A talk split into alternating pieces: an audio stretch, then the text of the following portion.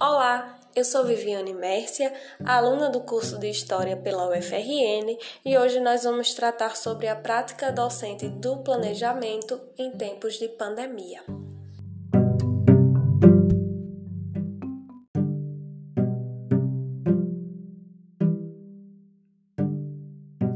Você já se perguntou por que é tão importante para um professor planejar? Pois é, ao longo da graduação, da licenciatura, nós recebemos orientações em relação a isso. O texto de Crislane Barbosa de Azevedo também nos conta sobre. Nós concluímos até aqui que o planejamento ele se faz fundamental na prática docente, tendo em vista que ele antecipa algumas situações que podem acontecer em sala de aula. Nós não podemos, enquanto professores, adentrar uma sala sem um planejamento prévio, sem saber exatamente qual conteúdo nós vamos trabalhar e como esse conteúdo vai ser trabalhado. Por isso que o planejamento ele precisa ser organizado e sistematizado.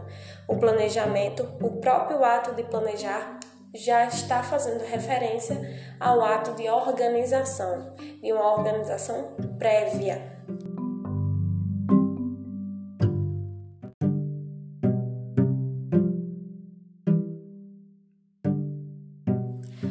A sala de aula, por si só, constitui um espaço de formação para esse aluno. E essa formação passa direto pelas mãos dos professores.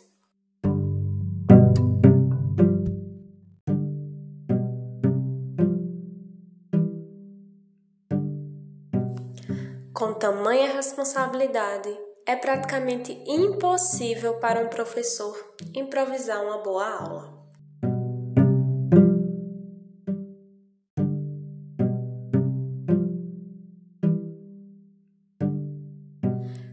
Ainda mais quando o assunto é história, que é tida muitas vezes pelos alunos como uma disciplina bastante chata.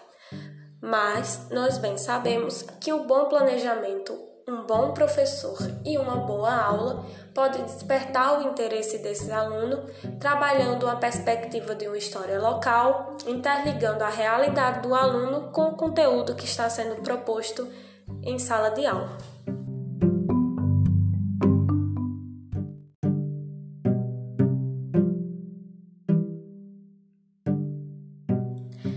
Essa preocupação com o ensino de história é vista no texto porque os alunos não aprendem história, reflexões sobre ensino, aprendizagem e formação de professores de história, de Flávia Caime. Nesse texto, a autora trabalha a ideia de que a docência constitui, sem dúvida, uma atividade complexa e multifacetada, para a qual não se aplicam manuais. Ou seja, a autora aqui defende que o professor de história, em sua, com base em sua formação, não pode jamais ser um simples técnico ou um reprodutor de conteúdo. O professor de história, um bom professor, precisa ser inovador, participar das decisões, precisa interagir com seus pares, incluindo seus alunos, seus professores, sua comunidade escolar e precisa ser capaz de, sobretudo, produzir conhecimento sobre o seu trabalho.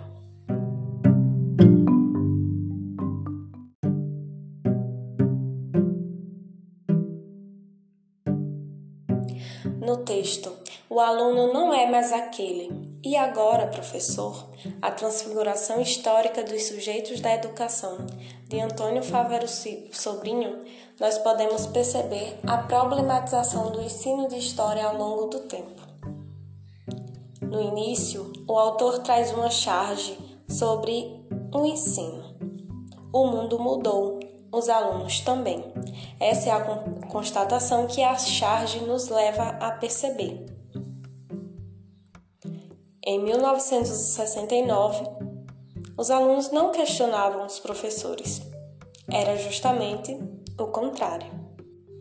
Já no ano de 2009, os alunos questionam os professores. A situação inverteu. Essa charge e essa problematização trazida pelo autor no texto nos leva a refletir sobre a mudança do ensino.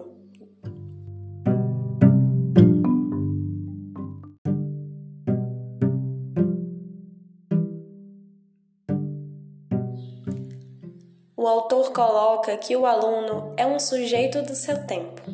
Como assim? As transformações históricas alteram profundamente a questão da formação do sujeito cidadão no cotidiano escolar.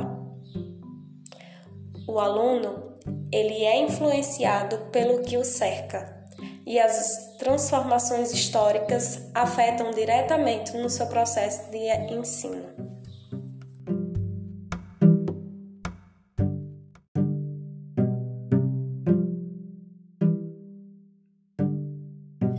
Por isso que é tão importante que o professor planeje pensando no cotidiano do aluno, no que o cerca, nas suas vivências e práticas cotidianas.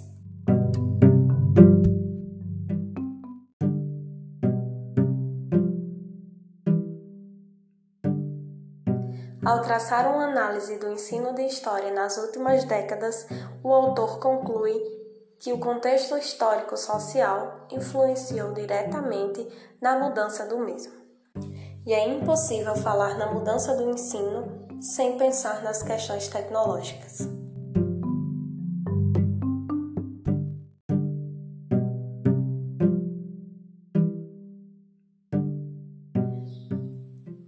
Nós virtualizamos os espaços públicos e a internet influenciou diretamente nessa virtualização.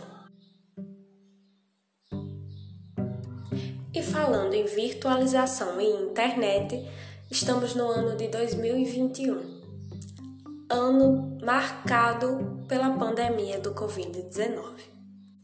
Há exatamente um ano, nós enfrentamos uma das maiores crises sanitárias vistas no país com a paralisação das atividades estudantis a nível infantil e universitário.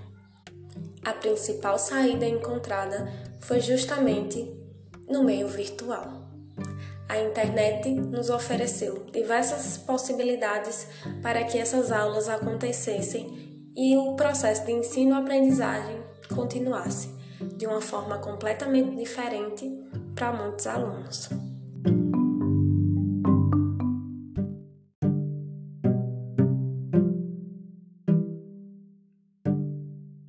Apesar do ensino EAD já ser uma realidade para muitos universitários, na educação básica isso foi uma experiência praticamente inédita. Reinvenção. Essa foi a palavra do ano de 2020 e ainda está sendo para nós ainda no ano de 2021, principalmente no âmbito escolar.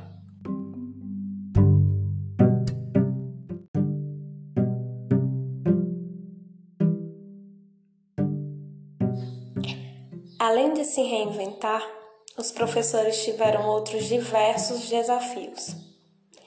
Não só os professores, mas os próprios alunos, a comunidade escolar como um todo e os pais. Com as atividades presenciais paralisadas em decorrência da pandemia do Covid-19, todos tiveram que se adaptar às novas questões Ficar em casa se tornou um quesito básico para a sobrevivência. Por isso, o planejamento escolar nunca teve tanta importância como agora. Se no ensino presencial o desafio do professor já era grande em tentar atrair esse aluno para o conteúdo, agora então se tornou uma tarefa ainda mais complicada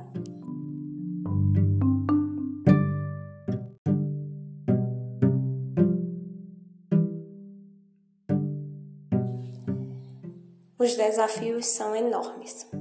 Para os professores, a inserção no mundo virtual é um dos principais. A produção de conteúdo online e a virtualização das aulas não tem sido uma tarefa fácil para muitos professores que não dominam as ferramentas tecnológicas. Para os alunos, o acesso a dispositivos tecnológicos principalmente na rede pública de educação, é uma das principais questões. Até aqui percorremos um caminho inédito, que irá continuar. Esperamos que tudo isso possa nos fortalecer enquanto classe de professores, alunos licenciandos e alunos. Até o próximo podcast.